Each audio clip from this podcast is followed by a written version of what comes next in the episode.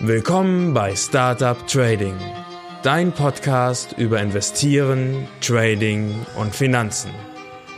Mein Name ist Florian Günther. Folge mir und meinen Gästen und erfahre Hacks und Tipps, wie du erfolgreich und sicher an den Finanzmärkten operieren kannst.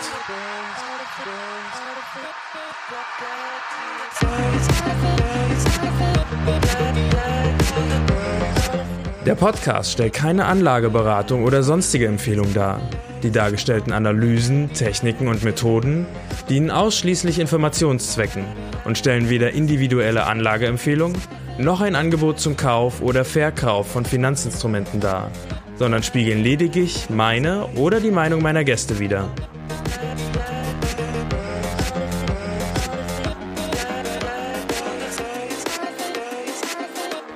Warum 2008 das Jahr der Rohstoffe wird. Meine Folge über Rohstofftrading. Und ich freue mich sehr, dass du dabei bist und dass ich dir über Rohstofftrading erzählen kann, weil das ist eine meiner Lieblings-Asset-Klassen im Prinzip, Rohstoffe. Wenn du äh, bei mir schon auf der Webseite warst, dann hast du das bestimmt auch schon gesehen. Ähm, da steht dann unter meine Lieblinge Aktien, CFDs und Rohstoffe. Und ich, ja, das ist auch die Assetklasse, die ich am häufigsten trade. Also ich habe da einiges an Erfahrung gesammelt und ja, freue mich darüber, dass ich diese Erfahrungen jetzt mit dir teilen kann. Es kann sein, dass die Episode ein bisschen länger wird und dass ich die am Ende aufspalte in mehrere, äh, in mehrere ähm, Episoden. Aber ähm, ja, dann ist es so. Ich freue mich darüber, weil es gibt extrem viel zu erzählen über Rohstofftrading. Es ist ein ganz eigener Bereich, aber sehr lukrativ. Und wie gesagt, ich bin mega bullish für Rohstoffe. Das erkennst du ja schon am Titel der Folge. Und ähm, ich habe gerade zum Beispiel mein, mein Aktienportfolio wieder umgeschichtet. Ähm, ich bin ähm, bei meinen Aktien sehr ähm, ja sehr einseitig auf der Seite der Rohstoffe positioniert und habe gerade eben erst auch wieder ähm, Technologieaktien rausgeschmissen, weil ich glaube, dass Rohstoffe grundsätzlich unterbewertet sind, währenddessen die Technologieaktien, die wir haben, überbewertet sind. Es kann natürlich sein, dass ich da auf dem falschen Fuß bin. Ähm, ich muss auch gestehen, ähm, ich bin nicht perfekt. Ähm, ich habe auch schon 2017 gesagt, warum 2017 das Jahr der Rohstoffe wird. Das habe ich aber nicht als Podcast-Folge aufgenommen. Äh, ähm, allerdings muss ich sagen, am Ende war 2017 nicht so ein schlechtes Jahr für die Rohstoffe. Ähm, und auch 2016 war ein super Jahr für die Rohstoffe. Aber ich glaube, verglichen damit wird 2018 das Jahr der Rohstoffe. Und wir werden endlich abschütteln diese Gummibänder, die uns da noch zurückgehalten haben bei der Preisentwicklung und werden durchstarten bei Gold, bei Silber, bei Kupfer, bei Agrarrohstoffen und so weiter. Natürlich, das sind ähm, Vorhersagen, das sind Vermutungen, ne? ähm, das sind Wahrscheinlichkeiten.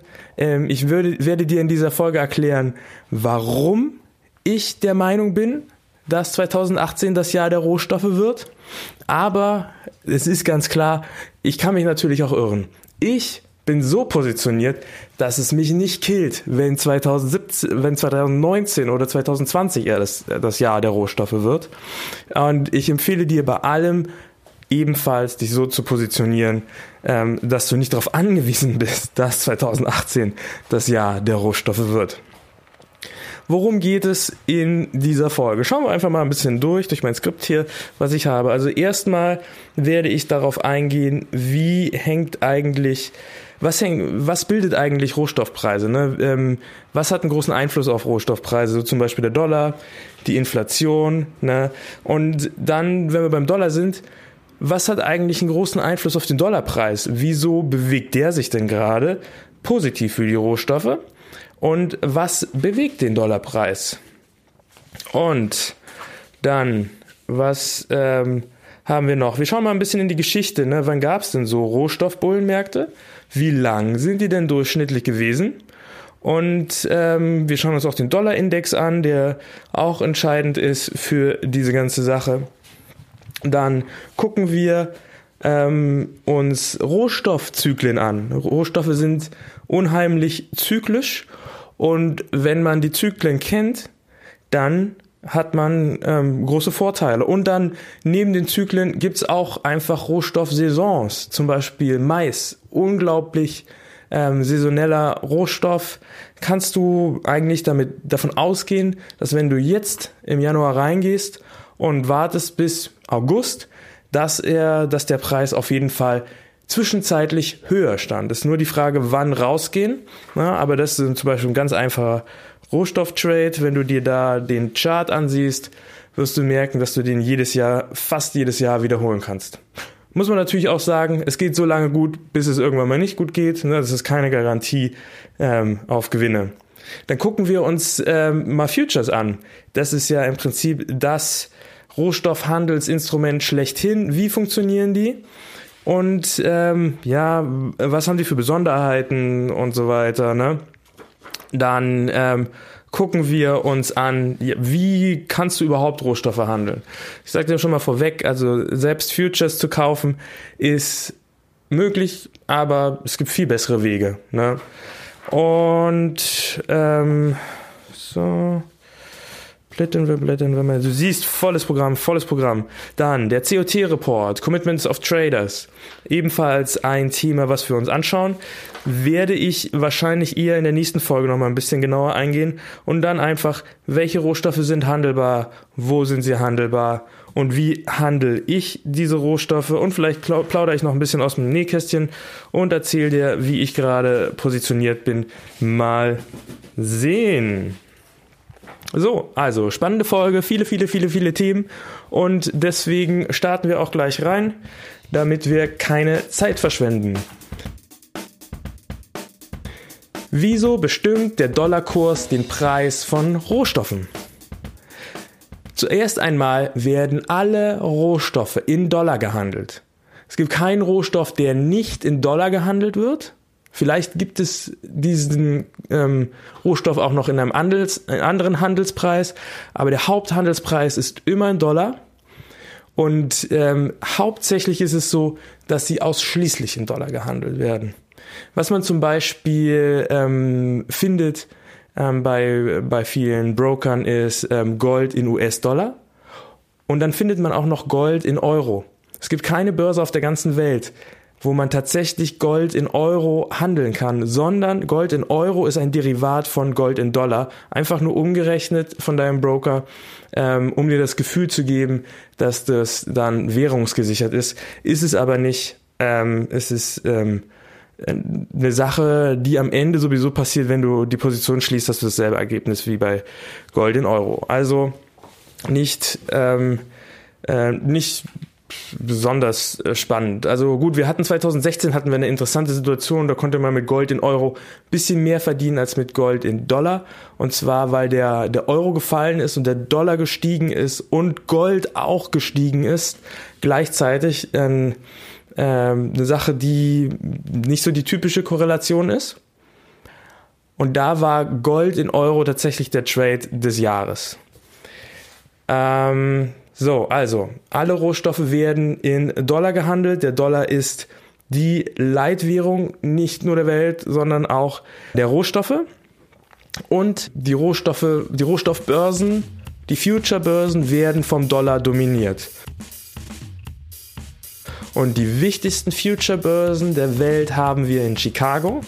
Und da ist zuerst zu nennen die CBOT, CBOT, die, ähm, also das Chicago Board of Trade. Und die ist bereits 1848 gegründet worden. Das ist die älteste Rohstoffbörse der Welt. Sie kontrolliert zum Beispiel 80 Prozent des Getreideumsatzes weltweit. Und das ist ganz interessant. Also die, ähm, die Seaboard hat echt Geschichte. Und zwar ist sie nach ihrer Gründung so stark gewachsen, dass sie ähm, beim Ausbruch des amerikanischen Bürgerkriegs selbst drei Regimenter finanziert hat für die Yankees natürlich und eine ähm, äh, Kanonenbatterie, eine Artilleriebatterie. Und diese, diese Regimenter nannte man dann die Board of Trade Regimenter. Ähm, also recht einflussreich auch in der, in der amerikanischen Gesellschaft und Kultur. Und ähm, die Seaboard hat dann mit der CME, der Chicago Mercantile ähm, Exchange, fusioniert. Und es ist jetzt die, die C CME Group zusammen. Und ähm, ja, im Prinzip kann dort werden alle Rohstoffe gehandelt. Ja, also alle Rohstoffe, die es gibt, werden dort gehandelt und ähm, fast alle Preise, die wir ähm, haben bei unseren, bei unseren Brokern, hängen von Preisen von dort ab. Gibt ein paar Sachen, ähm, die ähm, in anderen Städten wie New York auch noch ähm, hauptsächlich gehandelt werden. Ne? Da haben wir zum Beispiel beim Öl haben wir dort eher den, den Hauptsitz, aber der größte Teil kommt aus Chicago.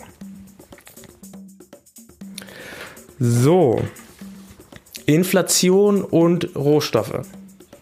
Wir haben Inflation durch zum Beispiel Quantitative Easing und so weiter in den USA und in Europa, beziehungsweise eigentlich ist es so, dass die Inflation dadurch angekurbelt werden sollte, aber so richtig passiert ist das ja nicht. Also ähm, die EZB erreicht immer noch nicht ihr Inflationsziel. Ähm, in den USA sieht man langsam die Inflation wieder anziehen und es gab viele, die gesagt haben, die Inflation ist eigentlich nur nicht angezogen in den USA, weil der Ölpreis gefallen ist und der einen ganz starken Anteil an der Inflation hat. Das heißt, Inflation und Rohstoffpreise, die ähm, manipulieren sich oder die wirken aufeinander ein im gegenseitigen Spiel. Fällt der Ölpreis, kann die Inflation nicht steigen, aber wenn die Inflation steigt, dann zieht sie die Rohstoffpreise mit sich und ähm, so allgemeine ähm, Güter des täglichen Lebens wie Lebensmittel und so weiter sind ja auch Rohstoffe und diese Rohstoffe werden teurer, wenn wir Inflation bekommen. Na? Und dann gibt es zum Beispiel auch eine, eine Korrelation zwischen Gold und der Inflation.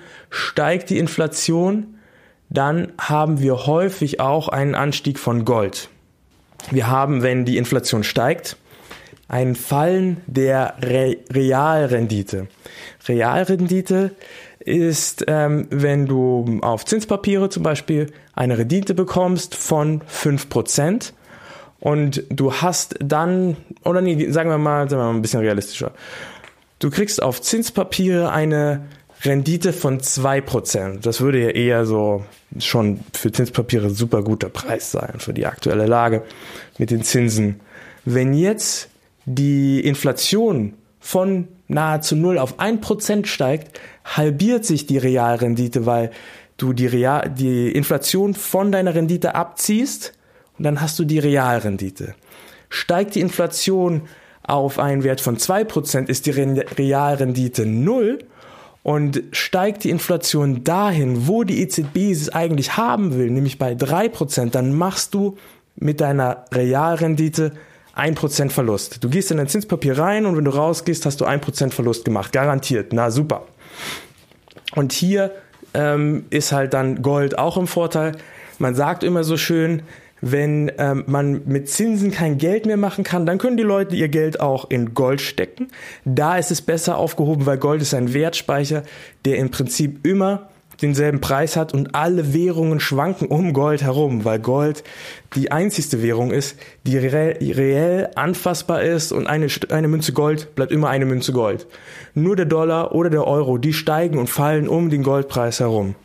Und das bedeutet, du kannst deinen ähm, Vermögen sichern, wenn du es in Gold steckst. Wenn du es wieder rausholst, hast du exakt dasselbe wieder raus, nach Kaufkraft. So die Theorie. Und ähm, deswegen steigt in der Regel der Goldpreis, wenn wir große, wenn wir höhere Inflation haben, weil die Leute sich absichern wollen gegen Geldentwicklung, gegen Geldentwertung, gegen Geldentwertung und weil ähm, wir keine Realrendite haben und das Geld dann besser aufgehoben ist in Gold. Und so gibt es ähm, insgesamt eine Korrelation der US-Inflation und der Rohstoffpreise. Ja, und äh, wir Deutschen kennen das ja am besten. Bei uns ist die Angst vor Hyperinflation in äh, den Genen bereits verankert. So äh, dramatisch waren ähm, die die, ähm, die, die Entwicklungen in der ersten Hälfte des letzten Jahrhunderts. Deswegen ist Deutschland ja auch Goldweltmeister. Also kaum, also in keinem anderen Land wird so viel Geld in Gold investiert, aus Angst vor Hyperinflation und Geldentwertung und so weiter wie in Deutschland. Okay. Das so kleiner ähm, Blick in die Richtung der Inflation und Rohstoffpreise. Jetzt schauen wir uns mal an, was bewegt den Dollarpreis. Der Dollarpreis ist eine ganz große Konstante im internationalen Finanzsystem. Fast alle Entwicklungen auf Aktienpreise, auf andere Währungen und so weiter können wir auf den Dollar zurückführen. Und gleichzeitig ist es extrem schwer zu sagen, was ist jetzt eigentlich wirklich das, was den Dollarpreis bewegt. Ja? Sind es zum Beispiel die Zinsen? Ne? Das wäre jetzt ein Beispiel dafür, was den Dollarpreis bewegt. Ähm, aber das ist ein bisschen zu einfach. Schauen wir uns mal an. Ähm, die folgende äh, die folgende Sache habe ich wieder aus dem Giebert-Brief. Der hatte da mal eine längere Abhandlung zu ähm, verfasst über den Dollarzyklus. Und ich finde das sehr interessant und sehr ähm, aufschlussreich, um, gerade in Bezug auf Rohstoffe. Also, was hat Einfluss auf den Dollarpreis? Erstens, spekulative Geldströme. Also genau das, was du und ich machen im Prinzip. Ne, wir kaufen den Euro US-Dollar oder wir kaufen oder verkaufen den Dollarindex und damit gibt es ähm, Verschiebungen am Währungsmarkt. Wir kaufen für unsere Euros Dollar oder wir verkaufen Euros für Dollar, ne? Und das, was im Prinzip dasselbe ist. Also wir verkaufen Dollar für unsere Euros, so.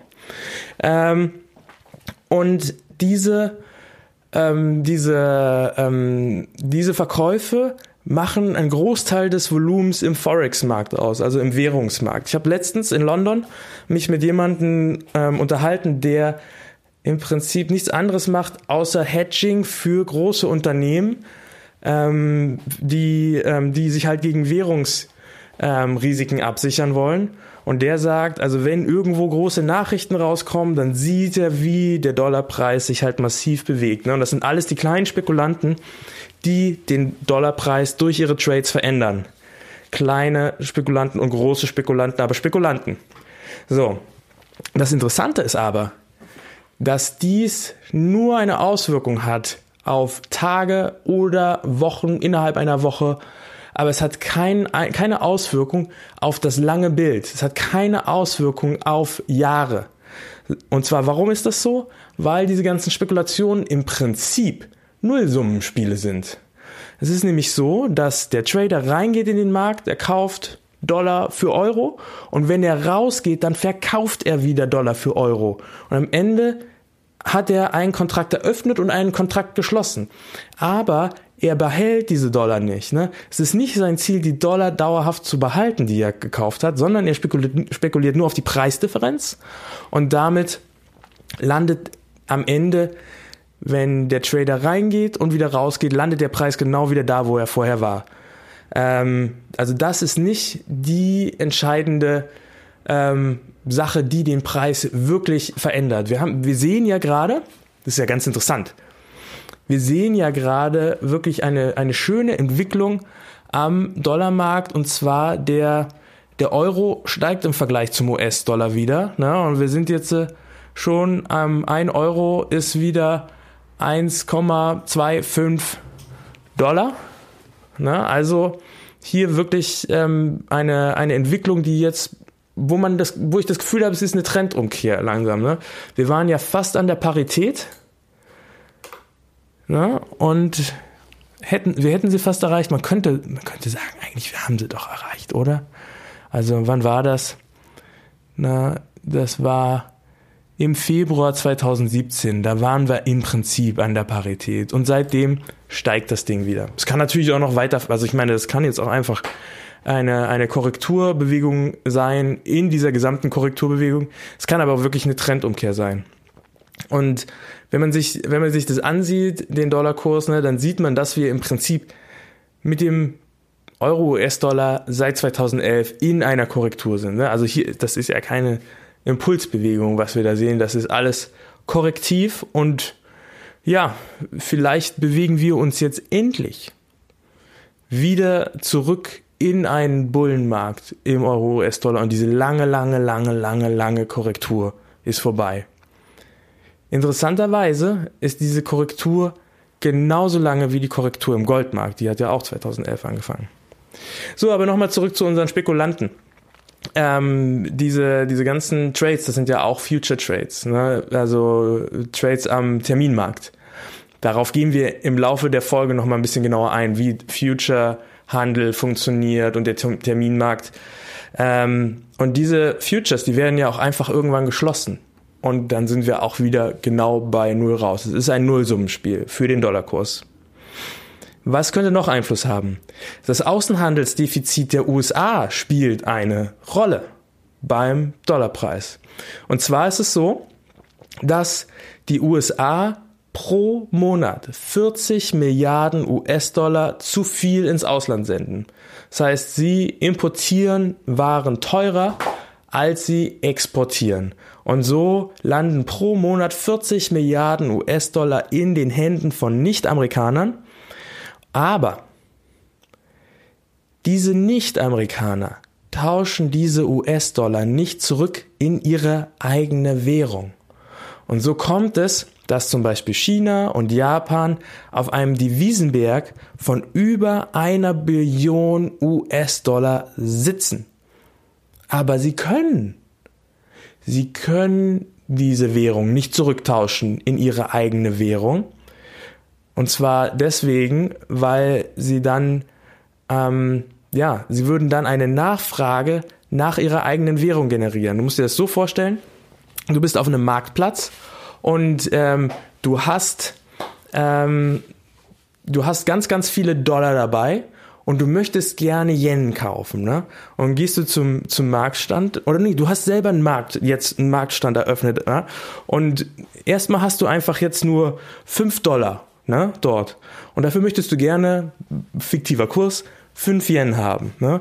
Und kommt jemand vorbei, ein Japaner, sagt, oh, okay, na klar, hier hast du 5 Yen. So, jetzt kommst du aber mit 100 Dollar und machst sie da auf deinem Marktstand breit, dann sagt, äh, sagt der Japaner, oh mein Gott, so viele, so viele Dollar. Also ähm, ich kann dir jetzt ehrlich gesagt ähm, dafür hm, gar nicht so viele Yen geben, weil so viele Yen habe ich gerade gar nicht.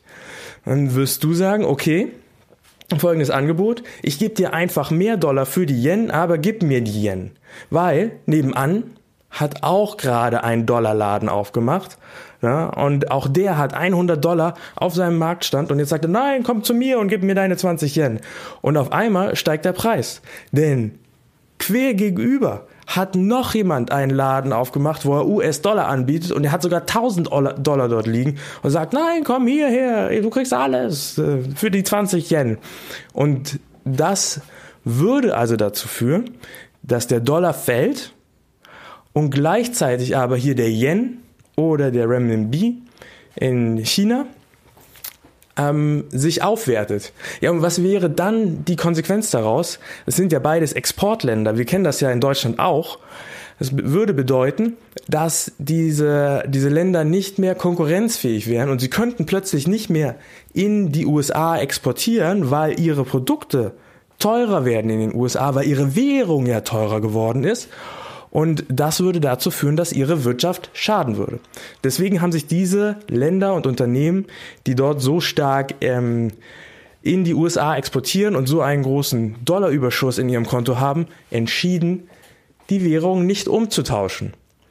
Und äh, das sind nicht nur die USA und China, das ist zum Beispiel auch Saudi-Arabien und die Emirate, die ja ihr Öl an die USA verkaufen und ebenfalls das nicht in ihre eigene Währung umwandeln können, weil sie ansonsten bei sich halt ein, eine, eine Hyperdeflation erzeugen würden, weil die Währung so stark aufwerten würde. Ne? Das bringt wirklich eine, eine ganze Wirtschaft wie die vom, vom Iran zum Beispiel in Schieflage. Und das können sie halt nicht machen und deswegen machen sie was anderes. Sie akzeptieren in ihrem eigenen Land den Dollar als Zahlungsmittel. Ne? Und das ist der sogenannte Petrodollar. Und ähm, sowohl in Russland, im Iran, in Saudi-Arabien kann man mit Dollar ganz normal im Geschäft bezahlen. Es gibt noch einen weiteren Mechanismus.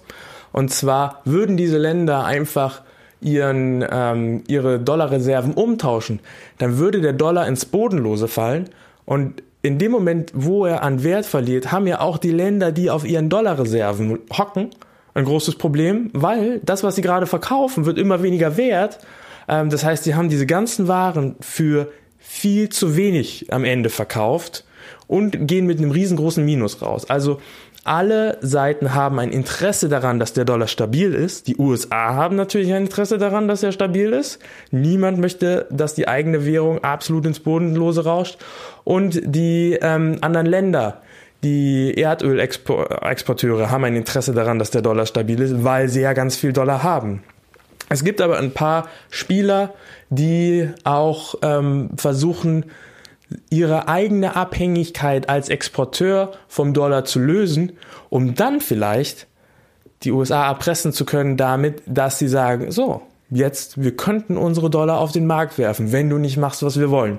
Und es ist zum Beispiel Russland, die ein, ähm, eine Exchange ähm, auf den Markt bringen wollen, wo man halt Öl und Gold direkt gegeneinander tauschen kann. Also China und Russland, so Gerüchte, arbeiten daran, dass ähm, sie für den Rohstoffhandel Gold zur Leitwährung machen anstelle von Dollar. Und natürlich ähm, sind Kryptowährungen eine hervorragende Möglichkeit, dies auch zu tun. Ne? Es gibt ja die Idee, den Kryptorubel zu machen. Auch Venezuela überlegt das, ne?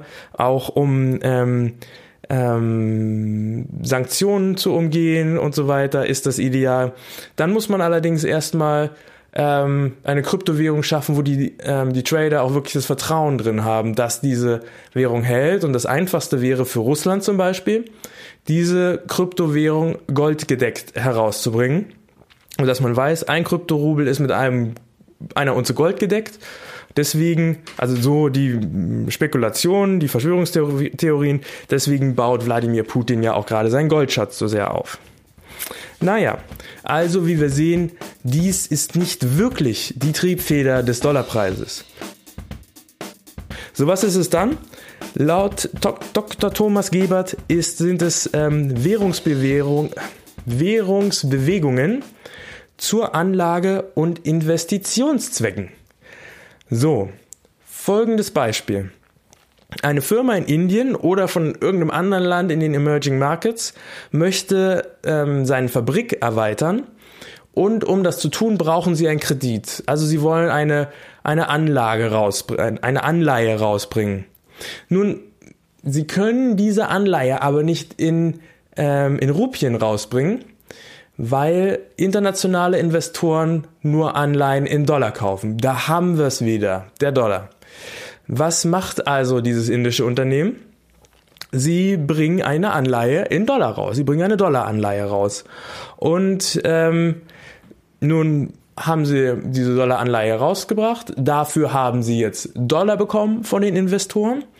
Und nun wechseln sie die Dollar um in Rupien, um damit Baumaterial und Arbeiter zu bezahlen.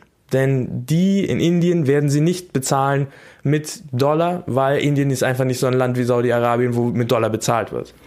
So, und jetzt haben wir einen Umtausch von Dollar in eine andere Währung, einen massenhaften Umtausch von Dollar in eine andere Währung, wenn dies ähm, gleichzeitig passiert. Ähm, zum Beispiel, weil die Emerging Markets gerade einen Boom haben. Ne? Die sind ja Märkte, die sich durchaus auch im Gleichschritt bewegen, hoch und runter. Und wenn die jetzt sehen, okay, hier gibt's einen Boom, wir müssen investieren, wir müssen die Fabrik erweitern und so weiter, na, dann haben wir auf einmal ein Überangebot an Dollar, genau wie in dem Beispiel auf dem Markt, was ich gerade ähm, erklärt habe. Jeder hat ganz viele Dollar, was er aber jetzt braucht, sind Rupien. Ne, alles gleichzeitig auf dem Markt. Es gibt nicht genug Rupien. Was passiert? Es entgibt Druck auf den Dollar. So, die Laufzeit von so einer Dollaranleihe ist im Schnitt fünf bis zehn Jahre. Das ist so ein bisschen unterschiedlich. Das bedeutet, im Mittel sind es acht Jahre. So. Das heißt, nach acht Jahren wird so eine Anleihe zurückgezahlt und ähm, jetzt haben wir wieder den umgekehrten Mechanismus.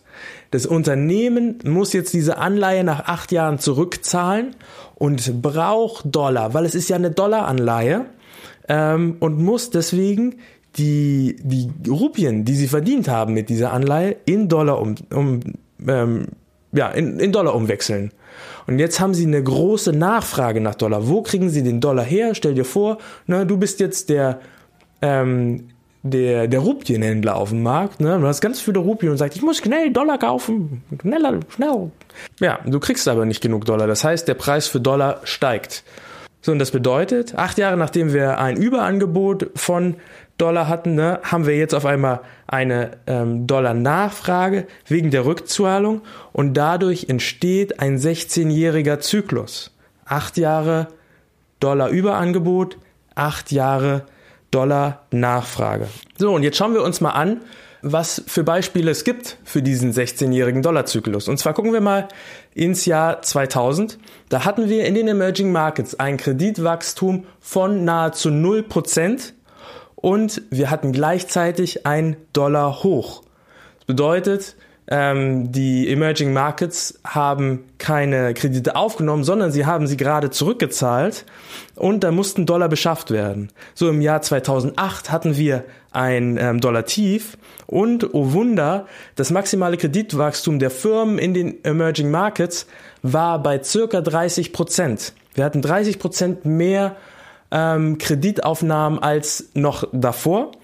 Und ähm, hier wurden jetzt die Märkte mit Dollars überschwemmt. Interessanterweise fällt das halt auch zusammen mit der Weltwirtschaftskrise. Deswegen, so Thomas Gebert, ähm, könnte man fälschlicherweise davon ausgehen, dass die Weltwirtschaftskrise eigentlich der Grund ist, warum der Dollar gefallen ist. Aber er sagt, es handelt sich eigentlich darum, dass es in den Emerging Markets bergauf ging und die Unternehmen Kredite aufgenommen haben. So 2016 haben wir wieder einen Dollargipfel gehabt. Ne? Das habe ich ja gerade gesagt. Wir hatten fast die Parität, also mit dem, mit dem Euro. Das bedeutet, ein Dollar ist genau ein Euro wert. Ne? Und ähm, das fällt zusammen mit einem geringen Wachstum von Kreditaufnahmen in den Emerging Markets. Das heißt, in den Emerging Markets werden Dollar gekauft. Und nun können wir in die Zukunft schauen. 2024, acht Jahre später, müssten wir also beim nächsten Dollartief sein. Na, also man kann das auch noch weiter zurückführen, mache ich auch gerne gleich mal. Aber ähm, das bedeutet jetzt, wenn wir ähm, gucken, wie ist unsere Planung, dann wissen wir, zwischen 2016 und 2024 müsste der Dollar fallen. Und im Umkehrschluss, alles, was in Dollar gerechnet ist, wird steigen im Vergleich zum Dollar. Es sei denn, es fällt stärker als der Dollar. Und das könnte natürlich auch sein. Ne? Und was man auch gucken muss, äh, gerade der DAX hat ebenfalls eine Korrelation mit dem 16-jährigen Dollarkurs. Und zwar liegt es halt daran, dass unsere Wirtschaft, genauso wie die von Japan und China, eine sehr exportgetriebene Wirtschaft ist. Und wenn der Dollar fällt, dann ist es für uns schwieriger in die USA zu exportieren, ne, weil unsere Waren vergleichsweise teuer sind und das schadet im Prinzip unserer Wirtschaft. So, und jetzt schauen wir mal zurück, wie war es denn vor dem Jahr 2000? Da hatten wir den letzten Dollargipfel im Jahr 1985. Also da war der Dollar auf dem Höchststand, das heißt der Euro war dementsprechend niedrig und wir konnten easy in die USA exportieren, haben natürlich dann Kapazitäten auch erweitert und so weiter, um ähm, der Nachfrage gerecht zu werden, weil wir darauf gehofft haben, der Boom dauert an. Aber dann kam es zur Trendumkehr Der Dollar ist gefallen, der, die D-Mark, ähm, Quatsch, der Euro, die D-Mark zu dieser Zeit noch natürlich, ne, die Westmark, ähm, ist ähm, im Vergleich gestiegen und unsere Exporte wurden immer schwieriger und es kam dann zu einem Crash im DAX im Jahre 1987. Und genau ähnlich verlief es auch natürlich im Jahr 2000, 2001. Ne? Also auch da haben wir Crashs gehabt. Ne? Im Jahre 1987 haben wir ähm, einen Einbruch von 50 Prozent gehabt und im Jahr 2001 haben wir sogar 70 Prozent Verlust im DAX gemacht. Ja, genau. 2001, das fällt auch zusammen mit der Dotcom-Blase. Ähm, ähm, die Krise im Jahr 1987, die wurde ja definitiv ausgelöst durch den Dollarkurs. Ne? Das ist der, der Auslöser damals gewesen. Und 2001, da war es im Prinzip die Dotcom-Blase.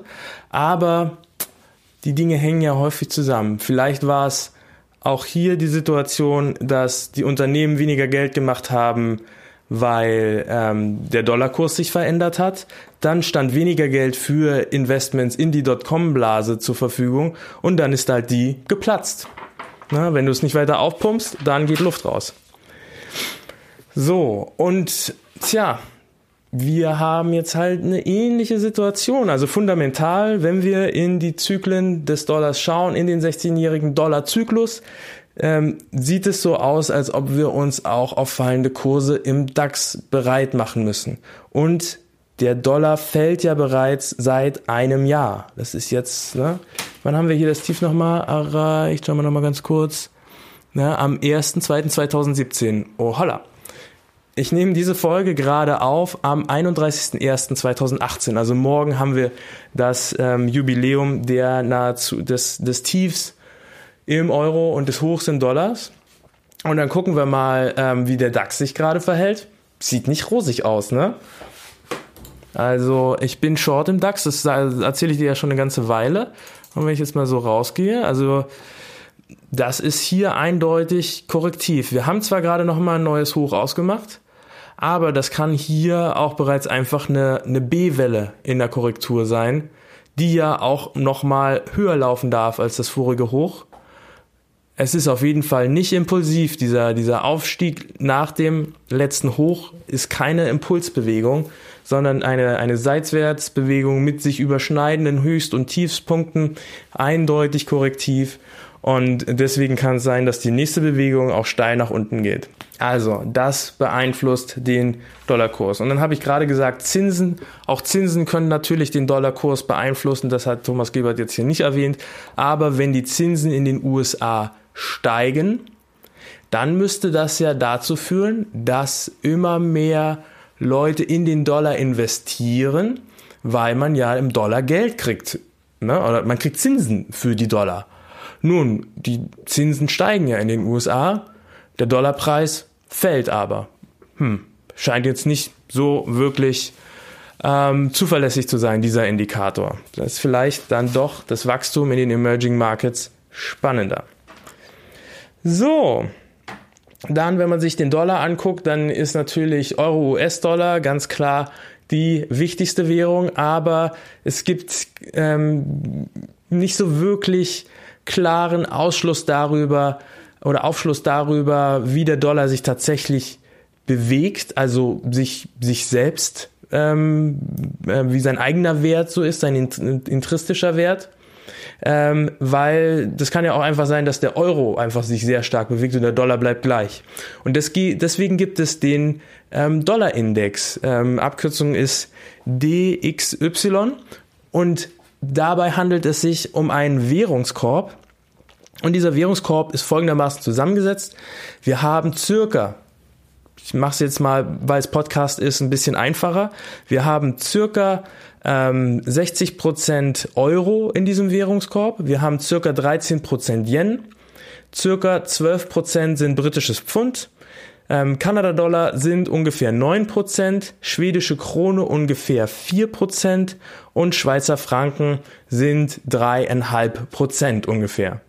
Ja, und dieser Währungskorb wird jetzt ähm, zum Dollar gerechnet und dadurch entsteht ein ähm, ein Wert, wo man einigermaßen sagen kann, okay, jetzt haben wir hier die wirkliche neutrale Bewegung des Dollars, ähm, die nicht davon abhängig ist, dass nur der Euro jetzt besonders gestiegen ist, sondern wenn das hier fällt, dann fällt der Dollar. So einfach ist das. Ja, und ähm, der, der Einfluss des Dollars, ähm, der hat eindeutig Einfluss auf die Rohstoffpreise. Und das äh, kann man am besten sehen, wenn man dann die Rohstoffpreise einfach nochmal in, in, in Euro umrechnet, beziehungsweise einfach guckt, wie waren die Wachstumsraten in dem Rohstoff in Dollar und wenn wir den jetzt umrechnen in Euro, wie sieht's denn dann aus? Ne? Und wenn wir jetzt hier zum Beispiel den Ölfuture ansehen, der wird zum Beispiel nicht in Chicago, sondern an der NYMEX in New York gehandelt, ähm, dann stieg vom 12.12.2017 ähm, der Ölfuture um 15 Prozent, wenn wir ihn in Dollar rechnen. Wenn wir ihn in Euro rechnen, aber nur um 8,3 Prozent. Ich wiederhole, 15 Prozent in Dollar, in Euro 8% nur ungefähr. Ne? Und bei Gold ist es noch krasser. Wenn wir Gold in Dollar rechnen, dann haben wir einen Anstieg von 10%.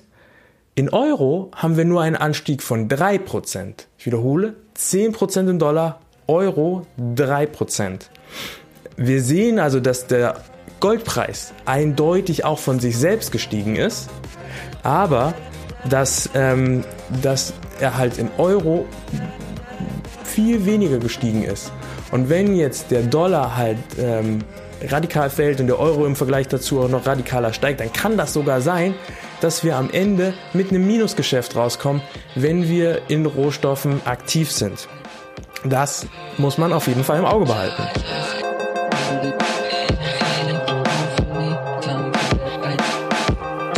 Das war die erste von insgesamt vier Folgen zum Thema Rohstofftrading. Ich hoffe, es hat dir gefallen. In der nächsten Folge schauen wir uns an Rohstoffbullenmärkte, Zyklen und Saisonalitäten und außerdem schauen wir uns an, wie der Future-Markt funktioniert, wie Future-Kontrakte funktionieren und was die für eine Bedeutung für den Rohstoffmarkt haben. Die Shownotes zu dieser Folge mit weiteren Literaturhinweisen, Webseiten und so weiter, wo du weitere Informationen bekommen kannst, sowie alle Links aus dieser Folge findest du unter tradingpodcast.net slash 17. Und wenn dir die Folge gefallen hat, würde ich mich riesig freuen, wenn du mir eine Bewertung bei iTunes schreibst. Vielen Dank dafür. Ciao, ciao.